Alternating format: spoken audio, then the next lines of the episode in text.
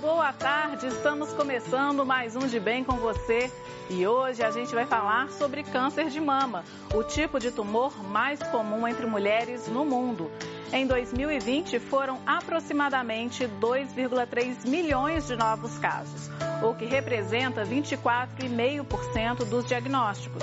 No programa de hoje, a gente vai falar sobre prevenção, tratamento, controle e cura da doença.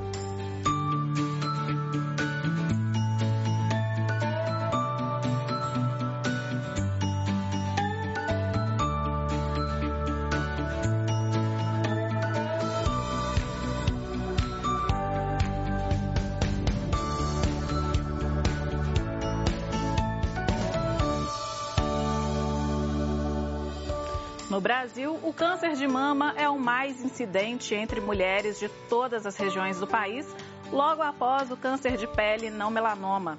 As taxas são mais elevadas nas regiões Sul e Sudeste e a menor é na região Norte. Em 2021, a estimativa do Instituto Nacional do Câncer, o INCA, é de 66.280 novos casos da doença, o que equivale a uma taxa de incidência de 43,74 casos por 100 mil mulheres. A incidência do câncer de mama tende a crescer a partir dos 40 anos de idade. E a doença é a primeira causa de morte por câncer em mulheres no Brasil sendo a mais frequente em quase todas as regiões do país. A exceção, como eu disse anteriormente, a exceção no, a região norte, onde o câncer do colo de útero ocupa o primeiro lugar. E para conversar conosco sobre Outubro Rosa, a campanha de conscientização contra o câncer de mama, participa conosco o médico oncologista do grupo Oncoclínicas, doutor Pedro Ribeiro.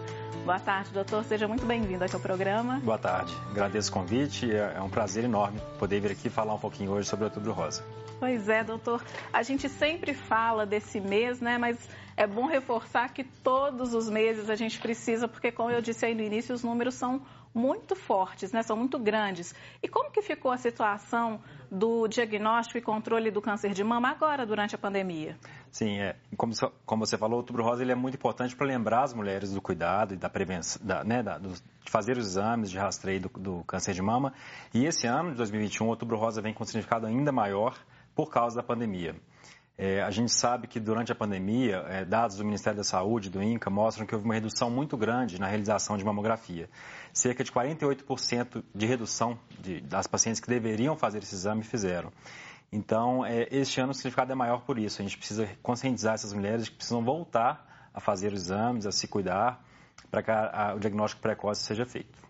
E como era isso antes da pandemia? As pessoas, as mulheres, tinham essa consciência? Já estava bem trabalhado isso entre elas? Sim, é, a cada ano que passa, o Outubro Rosa vem, vem sendo mais divulgado e tem, tem tido um espaço maior na sociedade. E, e a gente conseguia uma taxa de adesão aos exames de rastreio cada vez maior.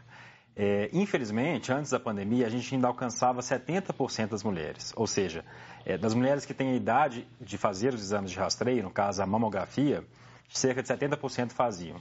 Isso por, por vários motivos, né? Eventualmente as mulheres deixam de fazer por descuido, outras por dificuldade de acesso, principalmente em regiões mais remotas do país, com acesso mais difícil aos exames. Né? Então, a, a, gente tinha uma taxa de cerca de 70% de, de mulheres fazendo os exames. E com a pandemia isso caiu pela metade. Uhum. Durante a pandemia, a gente acredita que vários foram os motivos que causaram isso um deles o isolamento social, né, e o medo, medo de buscar o, o, o cuidado, medo de, de, sair de casa e fazer o exame. Mas não foi só isso, o acesso também foi dificultado, né?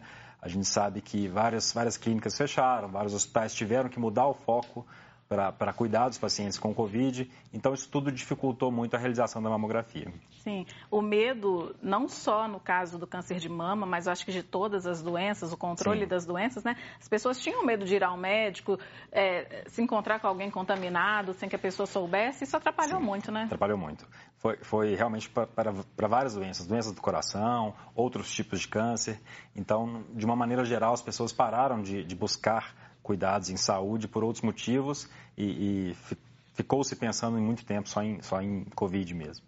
E, doutor, eu comecei falando que a incidência parte, começa a aumentar a partir dos 40 anos. Sim. Só que o Ministério da Saúde preconiza a mamografia a cada dois anos, me corrija se eu estiver errada, a cada dois anos entre 50 e 69 anos, né? Perfeito. Por que essa faixa etária e por que essa, essa, né, essa distância de dois anos para uhum. fazer?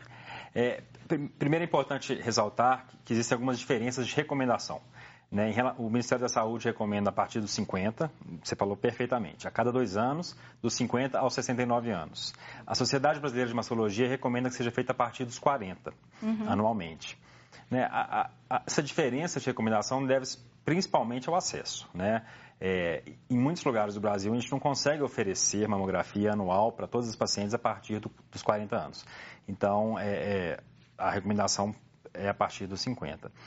Mas essa faixa etária, a faixa etária principal, é porque é, é, é, aquela faixa em que a gente tem a maior incidência de doença, né, entre os 50 e os 69 anos. E, e essa, esse intervalo de dois anos é porque é um intervalo que a gente consegue detectar a doença. Então, assim, é, é, sem que ela cresça muito, né, sem que ela esteja no estágio mais avançado.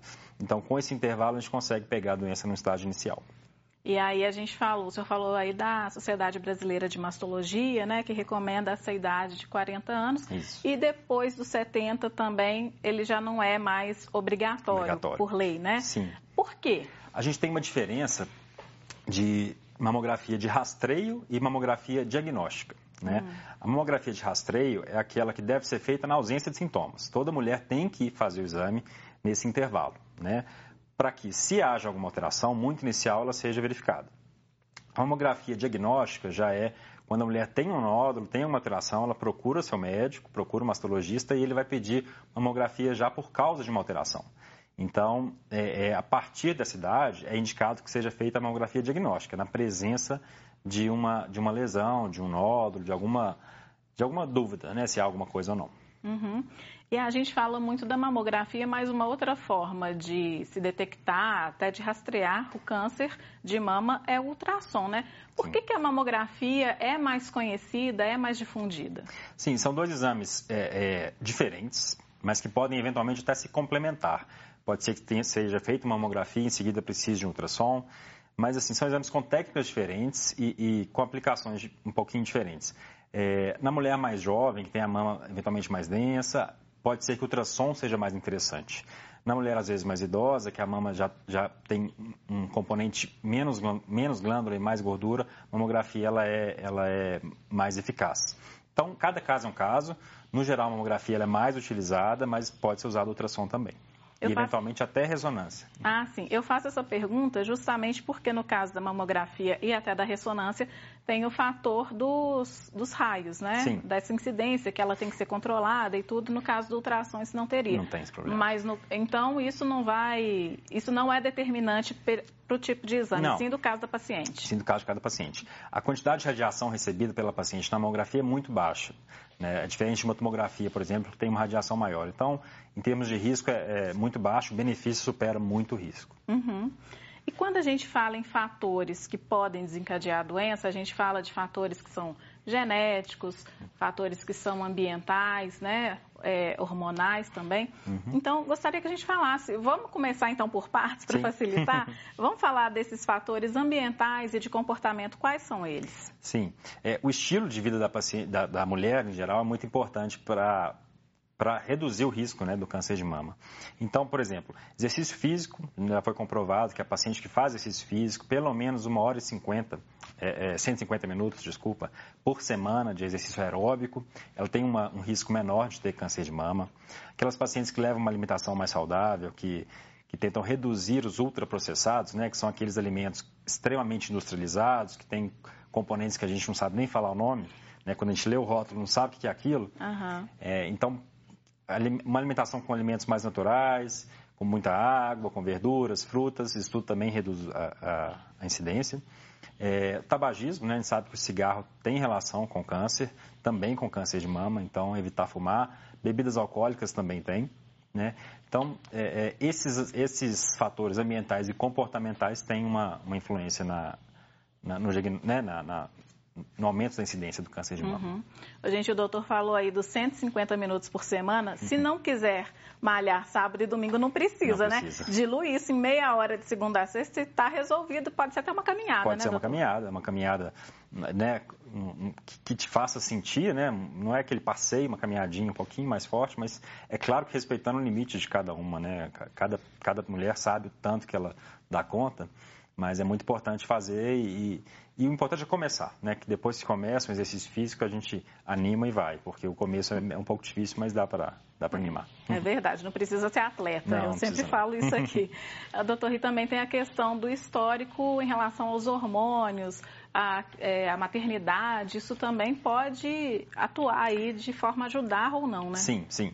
Porque é, é, existem vários tipos né, de câncer de mama. Dentro do câncer de mama existem tipos de doenças diferentes e algumas delas são influenciadas pelo hormônio, né, pela exposição ao hormônio, né, porque existem receptores de hormônio no, no tumor, vamos dizer assim. E, e, e, essa exposição, o uso de hormônio, o uso de reposição hormonal na mulher após a menopausa, isso tudo pode ter uma influência no, no, no diagnóstico de câncer de mama, assim, aumentar o risco. É claro que cada caso é um caso, tudo tem que ser discutido, então se o, se o ginecologista indica uma reposição hormonal, tem que ser discutido os riscos e os benefícios, né? Não estou falando que é proibido, mas tem que ser conversado caso a caso. E claro que, assim, no caso de, às vezes, uma indicação, fazer um controle com o mastologista mais periódico, sim, talvez, né? Sim, uhum. com certeza.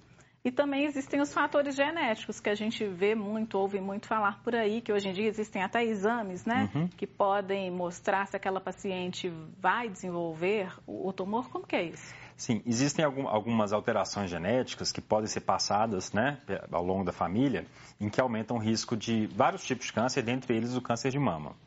É, de todos os genes que já foram estudados, divulgados, o mais conhecido é o BRCA.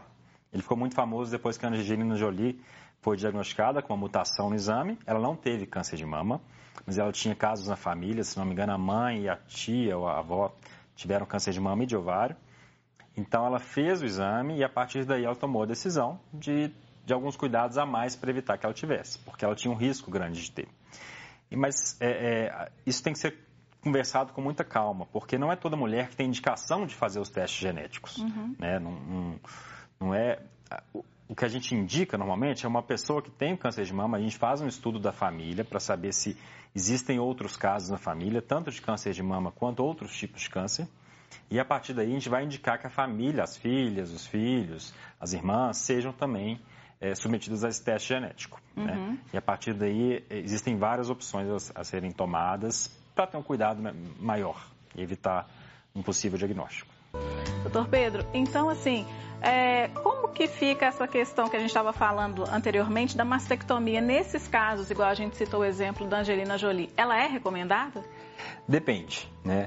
É, quando, a, quando, uma mulher que não tem câncer de mama recebe um diagnóstico de uma alteração genética, né, como esse gene do BRCA, com essa mutação, ela, ela né, a primeira coisa, é conversar com o médico, entender quais são os riscos de desenvolver a doença, o câncer de mama, e a partir daí tomar a decisão. A mastectomia bilateral pode ser realizada, é uma opção, mas se a mulher não quiser operar as mamas, ela pode só fazer um controle um pouco mais rigoroso. Não, não é obrigatório operar nesse momento. Né? Uhum. É importante só que ela faça um, um cuidado mais, é, com intervalos menores de exames e, e cuide tanto da, da saúde das mamas quanto dos ovários também.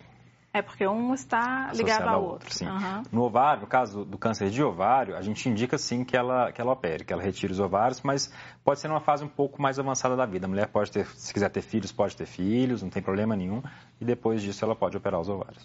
E esse teste genético, como que é a oferta dele? É só pela rede particular? O SUS oferece? Não, o, o, o teste ele, ele, já foi padronizado em casos específicos, né? Então ele é coberto tanto pelo setor privado quanto público para pacientes com câncer de mama em, em, algumas situações específicas. Então, dependendo da idade, dependendo do tipo de câncer de mama, dependendo da história familiar da paciente, e aí a partir daí, se ela faz o exame e ele é positivo, tem indicação de outras pessoas na família fazerem também. Ah, sim.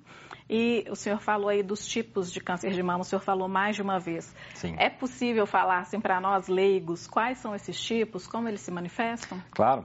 É, como eu falei, né, são tipos diferentes e que têm comportamentos muito diferentes, né? De uma maneira geral, a gente divide em, em vamos dizer que três subtipos, né?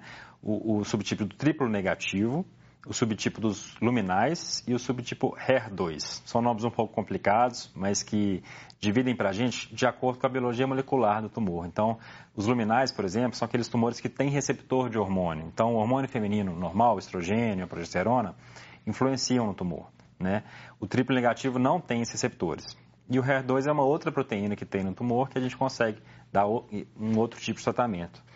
Esses, esses, subtipos são importantes porque cada um vai ter um tratamento específico, né? Cada um vai ter é, é um, um, tipo de cirurgia. Cirurgia não muda tanto, mas um, um momento da cirurgia e um, um tratamento adjuvante, né? uma quimioterapia, um hormônio, alguma coisa diferente. E o senhor falou aí a respeito da cirurgia. Eu vi que em alguns casos a cirurgia é feita depois da quimioterapia, em outros casos antes. Como que sim, funciona isso? Sim. É, em alguns casos, ou quando o tumor é um pouco maior, né? ou em alguns casos selecionados pelo subtipo molecular, a gente tem indicação de fazer a quimioterapia antes.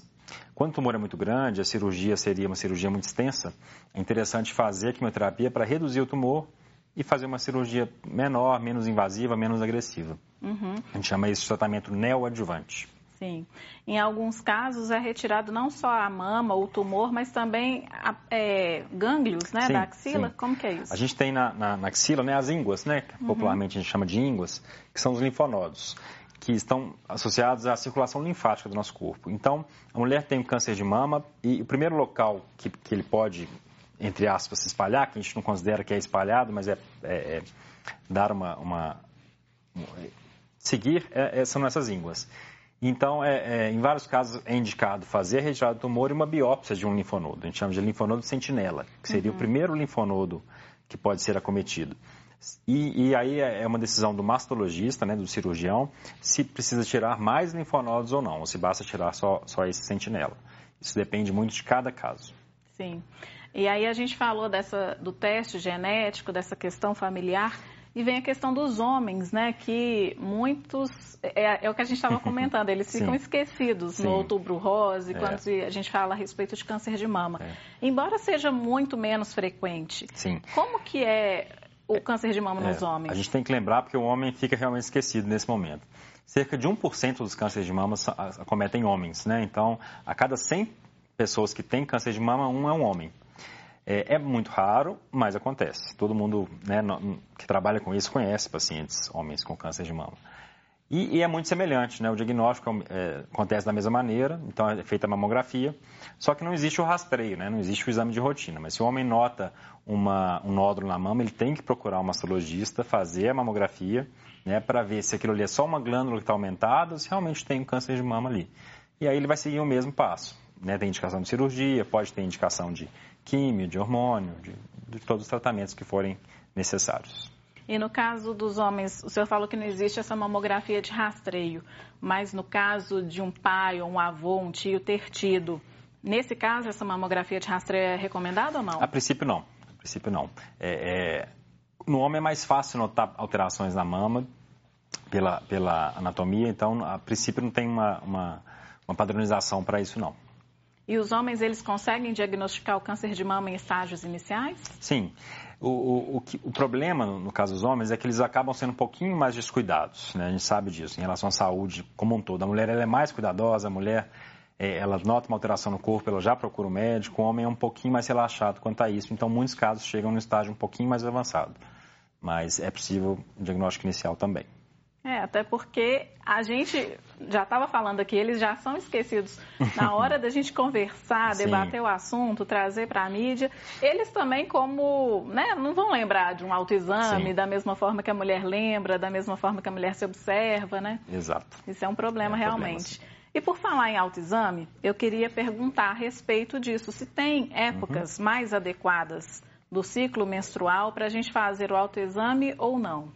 O autoexame, ele atualmente ele tem passado por é, é um pouco polêmico o assunto, sabe? Porque por mais que ele seja interessante, ele, ele, ele, a gente não incentiva tanto atualmente o autoexame, porque ele não exclui o exame de um médico especialista, vamos uhum. dizer assim. Então, a, o nosso medo da, da, gente incentivar apenas o autoexame é a mulher que faz o autoexame e não nota nada e acha que está tudo bem e deixa de fazer sua mamografia, deixa de seguir os cuidados que têm que ser realizados, né? Então, por isso, assim, a mulher que deseja fazer autoexame pode fazer, não tem problema nenhum, mas ela não pode deixar de fazer a mamografia no, no tempo certo, né? E de procurar o um médico em caso de alguma alteração. Uhum. Em relação ao ciclo menstrual, em algumas fases a mama pode estar um pouco mais volumosa ou não, dependendo também da mulher, mas para fazer o exame não, não tem nenhum problema em relação a isso. Grávidas e mulheres que estão amamentando, como é que fica né, com essa mudança de hormônios no corpo? Sim. É uma época aconselhada para esse autoexame ou não? É uma, é uma época para se cuidar, sim. A gente tem diagnóstico em mulheres grávidas, em mulheres é, que estão né, amamentando. Uhum. É, a mama passa realmente por várias alterações. De volume, elas aumentam. Eventualmente, pode ter uma área mais endurecida, né, empedrada do leite. As mulheres sabem muito bem disso. Então tem que tomar esse cuidado e notando qualquer alteração, procurar o médico. Né? A, a mulher nessa fase ela faz um, tem que fazer um controle maior, a grávida no pré-natal, com seu ginecologista obstetra. Então mostra, conversa com o médico para entender o que está acontecendo com o corpo, se aquilo é normal ou não. E assim, lembrar também que uma inflamação de glândula é muito comum Sim, e isso pode muito. assustar é, as mulheres, né? Pode achar que é alguma coisa mais séria e, e ser apenas uma. Apenas não porque é muito doloroso, é muito ruim, mas uhum. ser um, uma outra coisa. Né? Eu, a gente fez um de bem com você sobre câncer de mama no ano que o programa estreou em 2019 uhum. e veio uma mastologista que falou com a gente que normalmente o câncer de mama ele não causa dor. Uhum. Eu me lembro muito dessa frase porque ela Sim. disse que muitas pessoas, principalmente as mulheres, procuram um médico mastologista ou ginecologista quando sentem dor na mama. E isso realmente é um sinal de alerta, né? Sentiu lá que não está doendo, mas tem algo diferente, Exato. tem que ficar atento. Tem que ficar atento assim. Porque o nódulo por si só, um nódulo de um centímetro, dois centímetros, não vai causar dor mesmo, né? Ele vai, ele vai estar tá ali, num, um, mesmo usando sutiã, mesmo com alguma pressão, alguma coisa, não vai ter dor. Então tem que tomar esse cuidado sim. E quando a gente fala de qualquer tipo de câncer, a gente fala dos está, estágios, né? Sim. É, então eu gostaria de saber como é que são definidos isso, esses estadiamentos Sim. da doença. A gente divide os estágios em quatro, né? E é de acordo com, a, com algumas variáveis, né? Então, o tamanho do tumor, se tem acometimento toxilar, né? Se, se, se essa íngua, se esse linfonodo está acometido, se a gente tem a doença em algum outro órgão, né? Sendo um o estágio mais inicial de todos e quatro o estágio mais avançado.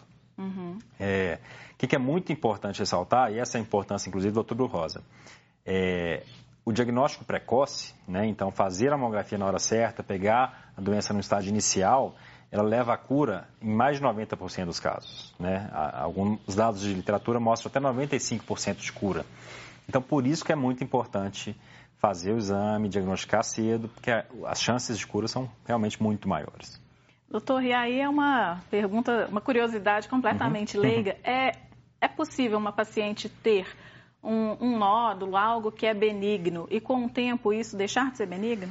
Existe a possibilidade. Existe, a gente fala que são lesões pré-malignas, né? Que, que, eventualmente podem evoluir para uma, uma, lesão maligna. É, por isso que tem que ser feito esse acompanhamento, né? É, muitas vezes a mulher vai notar um, um, nódulo na mama, vai procurar um mastologista que vai fazer uma biópsia e vai ver que não é nada, que é só uma, uma alteração, um nódulo benigno, que não tem que se preocupar. Mas tem que fazer um controle um pouco mais rigoroso, sim. Uhum. E o senhor falou da, das formas de tratamento, a cirurgia, a quimioterapia, uhum. falou também de tratamentos com hormônio, né? Sim. E aí eu pesquisando eu vi terapia biológica. O que, que seria isso? É, a gente tem, né, a gente divide o tratamento do câncer, câncer em geral e no caso câncer de mama, e isso que você falou, a cirurgia, né, a quimioterapia, a radioterapia, a hormonioterapia, que é o uso de hormônios que vão bloquear a ação de outros hormônios, e a terapia biológica ela vem como com o que a gente chama de terapia-alvo. São terapias cada vez mais personalizadas para alterações genéticas, alterações de receptores no tumor. Então, a, na última década, a medicina vem, nas últimas duas décadas e mais ainda na última, evoluindo muito, com grandes novidades. A gente tem imunoterapia chegando também, inclusive no câncer de mama, em alguns casos específicos. Então, realmente está acontecendo uma revolução no tratamento da oncologia ultimamente. E hoje a gente está conversando sobre a campanha Outubro Rosa de conscientização sobre o câncer de mama. Nosso entrevistado é o Dr. Pedro Ribeiro, médico oncologista. Doutor, a gente está conversando muito aqui, vamos colocar outras pessoas na conversa. Tem a sua colega, a doutora, a nutricionista Rafaela Peixoto, que vai falar para a gente sobre os cuidados com a alimentação e de que forma eles podem prevenir o câncer de mama e os outros cânceres. Essa prevenção primária, ela vem com uma série de ações, uma série de hábitos que auxilia a reduzir o risco do surgimento. é uma redução realmente da exposição dos fatores de risco para o câncer, inclusive o câncer de mama. Então, essas ações são ações relacionadas à mudança do hábito alimentar, então melhorando a alimentação, pensando em frutas, verduras, legumes, folhosos, uma alimentação menos condimentada, uma alimentação que traga para gente alimentos mais in natura e menos alimentos industrializados e processados. E o que é muito legal é que essas ações são ações de baixo custo. A prevenção secundária ela está relacionada à detecção precoce, porque já é sabido que quando é detectado precocemente, as chances de cura são maiores. É?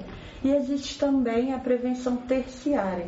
Essa prevenção terciária, ela também, a nutrição também consegue entrar, consegue abranger, porque ela vai trabalhar com o curso de um tratamento mais adequado, com menos sintomas. Então a gente consegue com a nutrição auxiliar a manejar os sintomas, os efeitos colaterais do tratamento. E além disso, nessa prevenção terciária, é muito possível que a gente consiga reduzir o risco de recidiva. Então, doutor, aí ficam as orientações que ajudam até esse paciente que está em tratamento, né? Sim, com certeza. A gente sabe que a, a nutricionista é uma parceira muito importante no, no tratamento do, do, câncer de mama, porque a gente sabe que a alimentação ela influencia muito tanto no, no, no, controle de sintomas quanto na, na, né, na melhora do bem-estar da paciente. Uhum. Isso é muito importante, sim. E por falar em bem-estar, controle de sintomas, ela também falou com a gente a respeito do cuidado que tem que ter com esse paciente quando ele está em tratamento com quimioterapia para evitar enjoos. Vamos conferir. É bem individualizada. Por quê? Porque tem protocolos de tratamentos diferenciados, tem doenças diferenciadas. Se a gente for pensar em câncer de mama, existem vários tipos, né? E como consequência, as reações adversas, né, os famosos efeitos colaterais, também podem ser diferentes. Então, realmente é algo que é mais individualizado. Mas, por exemplo, nós podemos pensar em um manejo de náusea. Dentro do manejo de náusea, eu consigo fracionar melhor as refeições. É muito comum de ficar um período maior em jejum e isso pode aumentar esse enjoo. Se eu oriento o paciente a diminuir porções e comer em intervalos menores, eu consigo reduzir essa náusea. É, acontece também o, o, contrário, né? O paciente que por causa do tratamento ele tem uma hiperfagia, ele tem um aumento de apetite, e esse aumento de apetite ele pode acontecer tanto em decorrência do preparo da medicação, da quimioterapia, que às vezes tem um combinado de corticoide, mas também pode ter um fator emocional. Fator emocional é tudo nesse momento, né, doutor? E Sim. interfere não só na alimentação, mas no tratamento como um todo, né? Sim, com certeza. A gente sabe que o momento diagnóstico é um momento muito difícil, mas o, o acompanhamento psicológico, inclusive de, de psicólogos, é muito importante para para que a paciente encare isso da melhor maneira possível. E a gente sabe que, que a maneira como a paciente encara o tratamento, ela, ela influencia no, num bom desfecho, né? O oncologista é meio psicólogo, né? É um pouco. Mas a gente não, a gente não dispensa os psicólogos, os psicólogos, não. Eles são fundamentais no tratamento também. Com certeza. E uhum. por isso a gente chamou a doutora Sim. Patrícia Cristo para falar a respeito desse primeiro impacto da notícia, como que o paciente e a paciente reage. Mas sempre um diagnóstico de câncer é um diagnóstico muito difícil, né? A partir do momento que você tem um diagnóstico e um diagnóstico de câncer de mama, é um corte na sua vida, né? A sua vida não vai ser a mesma mais, né? Existe uma mudança muito grande, realmente assim, a sua segurança, a sua tranquilidade, ela é mexida. Então a gente tem que ter muito cuidado, a gente tem que estar né, buscando essa, essa proximidade, buscando ofertar essa escuta. E não só a psicologia, toda a nossa equipe faz isso, né? A nutrição trabalha junto, a nutrição também está muito presente com os nossos pacientes, a estomatologia. Então, enquanto equipe, todos nós oferecemos esse acolhimento para essa paciente e para a família do paciente também, porque a família também adoece. Como falar isso, doutor? Deve ser a lição mais difícil de aprender, né? É, é, é, um, é um pouco difícil, sim, mas a gente, a gente vai aprendendo a, a lidar com isso, a conversar com o paciente. E o mais importante é a gente dar um diagnóstico e, e trazer esperança ao mesmo tempo, né? E é, a gente fica muito feliz atualmente que o tratamento do câncer de mama mudou radicalmente e tem mudado. A cada, cada ano é muita novidade saindo e, e, as taxas de sucesso são cada vez melhores. Né? Então a gente tenta trazer isso para a paciente, animar a paciente, porque o, o, o caminho para a cura pode ser longo, pode ser trabalhoso, mas ele existe. Né? Então uhum. a gente tem que, tem que seguir em frente com, com força, com raça, com muita fé. O diagnóstico é, é sempre muito difícil de qualquer Sim. tipo de tumor, né, de qualquer tipo de câncer. Uh, mas no caso do câncer de mama, existe um agravante para as mulheres porque mexe com a feminilidade, né? Sim.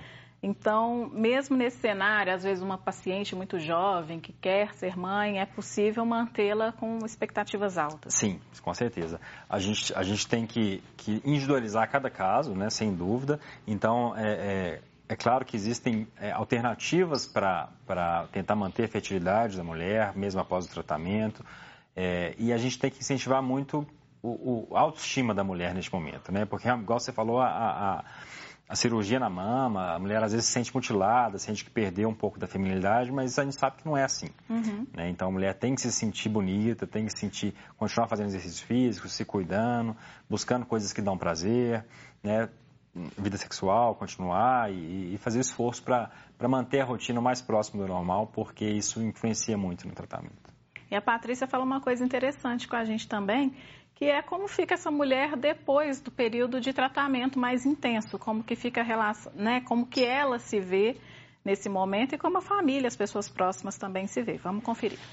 E, e, você, durante o tratamento, ainda tem um suporte mais de perto da sua família. Mas esse suporte, quando a, quando a quimioterapia termina, quando a paciente faz a cirurgia, quando ela faz a rádio, se for o caso, após essa, essa finalização, esse desfecho desse tratamento oncológico, né, a paciente ela continua ainda em cuidados, ela continua em controle oncológico, né? Mas é um outro momento da vida porque a família ou quem estava muito perto dela vai seguir, as coisas vão seguir, porque é como se tivesse tudo acabado ali, né? Só que não acabou. E essa mulher enfrenta um momento de muita angústia pós-tratamento, né? Porque ela sabe muito bem que a cada controle para ela, ela tem um medo muito grande desse tumor voltar, né? E saber de uma recidiva após um tratamento de câncer de mama ou qualquer outro tumor ou qualquer outro tipo de câncer é um momento de muito sofrimento. Muitas pacientes relatam que o momento do, de uma recidiva, de, um, de, de ficar sabendo de uma metástase, às vezes é muito pior do que o momento do diagnóstico inicial.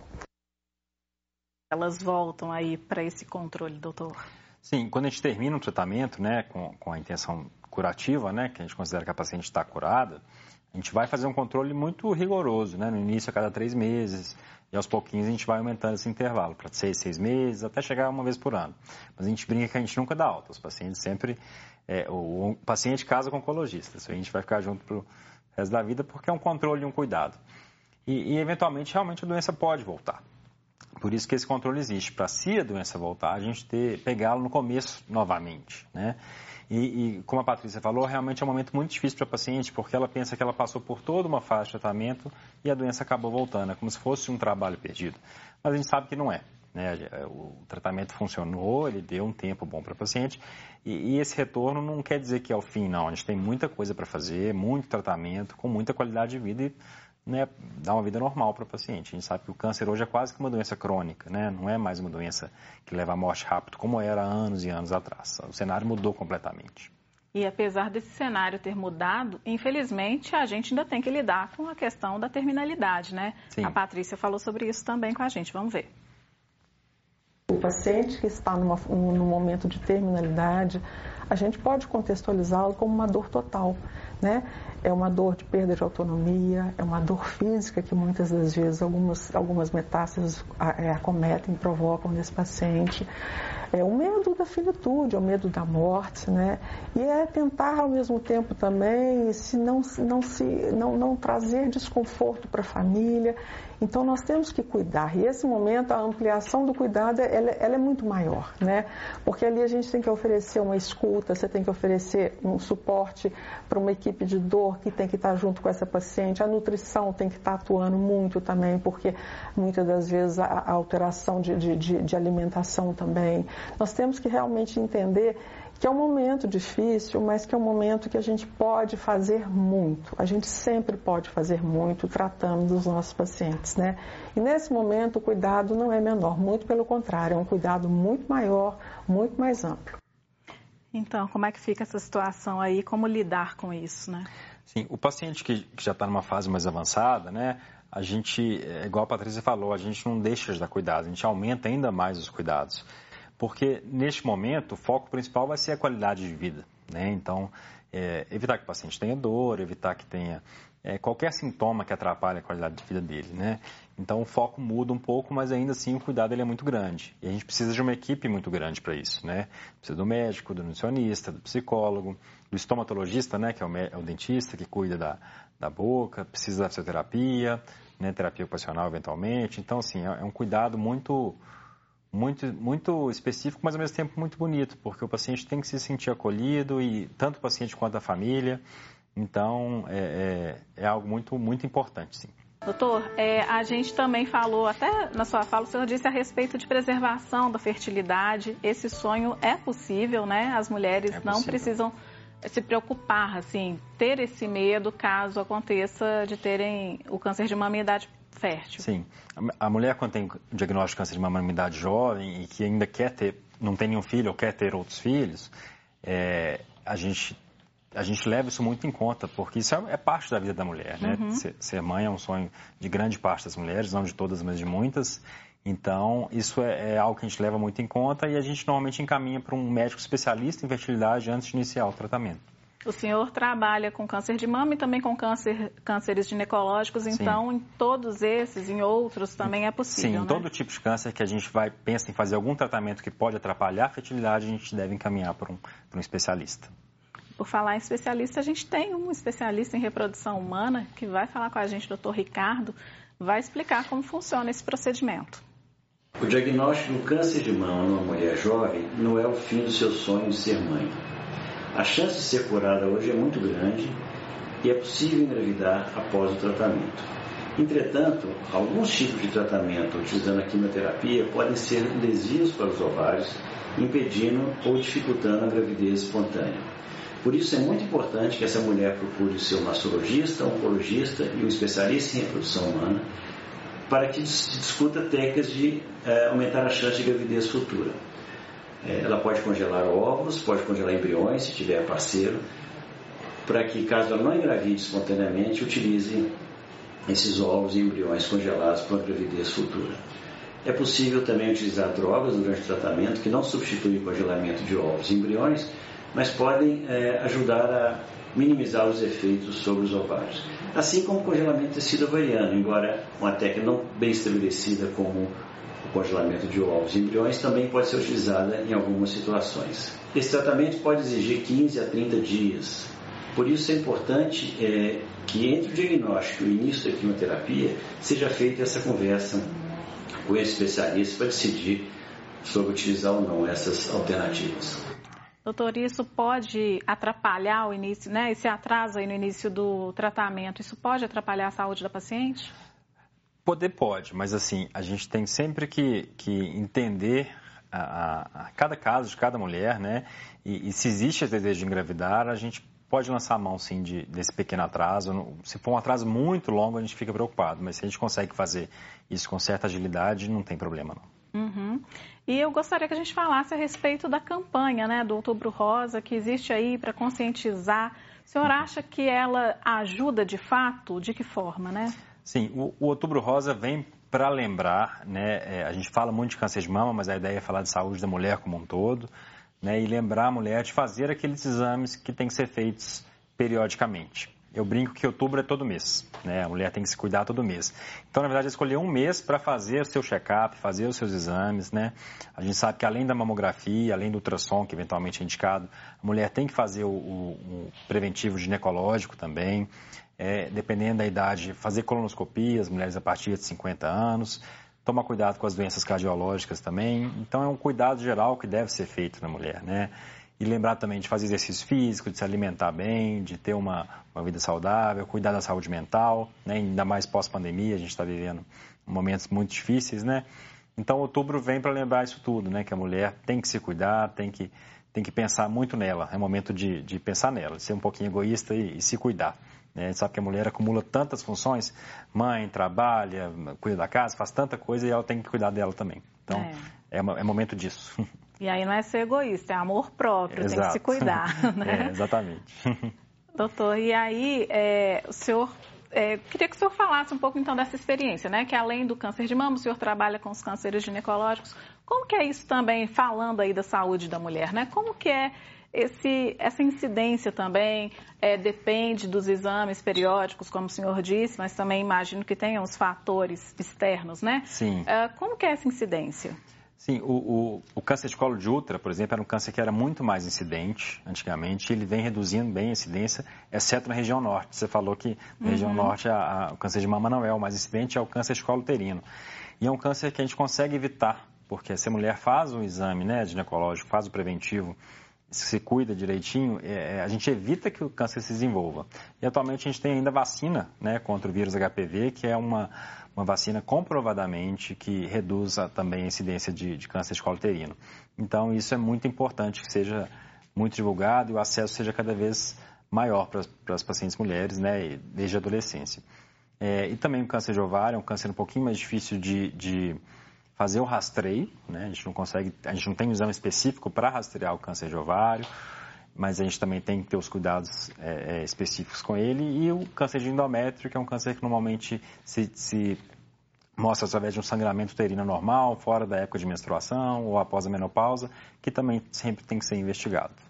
O senhor falou aí da vacina do HPV Sim. e eu vejo ainda que existe um, um, muitos pais, muitas mães não querem levar seus filhos, né? Uhum. Achando que isso vai estimular o início da vida sexual e não é isso. A ideia é completamente outra, preservar a saúde dessas Exatamente. jovens, desses jovens. Né? Exatamente. A vacina tem que ser incorporada como qualquer outra vacina, né? Ela tem que ser feita no, no, na idade indicada.